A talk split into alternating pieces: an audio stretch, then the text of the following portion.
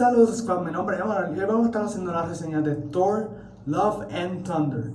Así que eh, Thor viene siendo el primer Avenger que recibe cuatro películas durante su historia. Así que va a ser bien interesante cómo de Thor Ragnarok pasamos a Thor Love and Thunder. Y sin entrar mucho en detalles, realmente me gustó mucho esta película. Creo que sí tiene mucho parecido a Ragnarok en cuanto a su estilo cómico, los chistes, eh, el colorido, ya que Ragnarok también fue bastante colorida, no tan solo en su promoción, sino en la película como tal.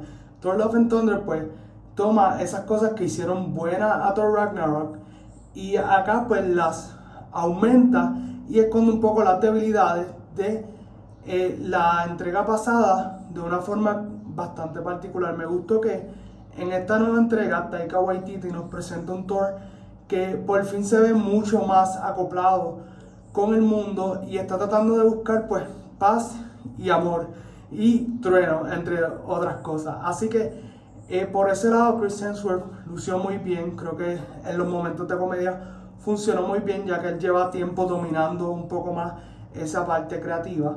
Pero también en las partes que le tocaba hacer serio lo hizo muy bien. Eh, ya pues podemos decir que Thor pues, es un personaje que ha cogido, como quien dice, todas las bases. Y qué bueno que esta película va a continuar demostrando eso. En el caso de Natalie Portman, que tiene su regreso como Jane Foster, pero también tiene un nuevo alias, que ahora es The Mighty Thor, me pareció sumamente genial. Sí se sintió que había pasado mucho tiempo entre la última vez que vimos a Natalie Portman en el MCU que fue aproximadamente para Thor The Dark World 2011 si no me equivoco.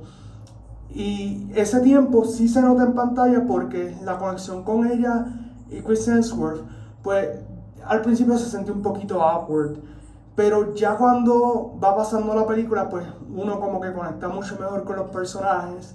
Me gustó que esta película desarrolle mucho más a los personajes, por ejemplo, Valkyrie lució súper bien, que fue interpretado por Tessa Thompson la supieron desarrollar mucho mejor que en Ragnarok. En Ragnarok era un personaje que para mí pues no lució muy bien, eh, como que le faltaba algo. Y acá pues nos presentaron qué era lo que le faltaba y lució súper bien. También tenemos a Korg.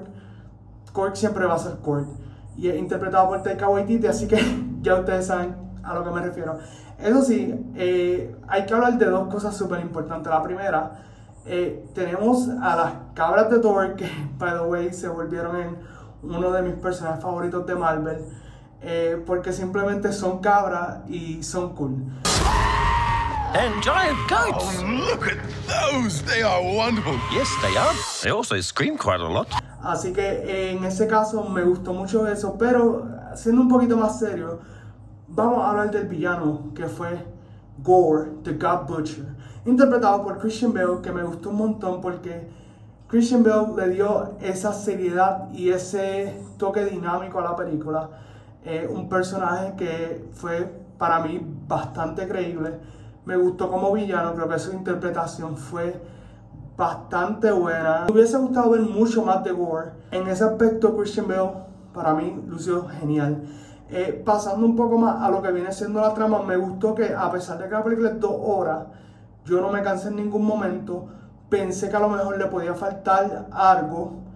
Eh, le voy a ser sincero, sí sentí que le faltó algo, pero es porque ya cuando entramos al tercer acto, viene siendo más bien la última media hora de la película, se siente que le faltó algo y ese algo pues fue eliminado. Y pues por un lado sí, eh, sabemos que Marvel eliminó muchas escenas que habían grabado de Thor, Love and Thunder, y pues por eso el final tal vez se puede sentir un poco diferente o como que las piezas de momento no encajaron muy bien.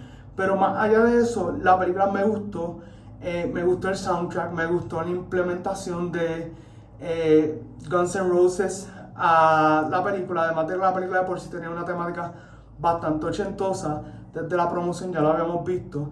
Así que desde ese punto de vista, pues me gustó mucho eso sentí que Taika Waititi acá mostró mucha madurez en cuanto a su estilo de escribir y dirigir la película, porque volvemos, en Ragnarok se sentía que era mucho chiste, pero como que al final del día no estaba pasando lo que queríamos que pasara. Aquí sí ocurrió y lo supieron hacer en dos horas y eso me parece muy bien. Así que en ese aspecto eh, puedo decir que sí, Thor Love and Thunder me gustó mucho más que Ragnarok, pero aún así considero que no es de las mejores películas que haya hecho Marvel, incluso en este año, pero eso está por verse, así que eh, mi puntuación para la película de Thor Love and Thunder viene siendo un 8.5 de 10. Como les dije, sí es mucho mejor que su predecesora, pero aún así hay cositas que pueden haber sido mejor.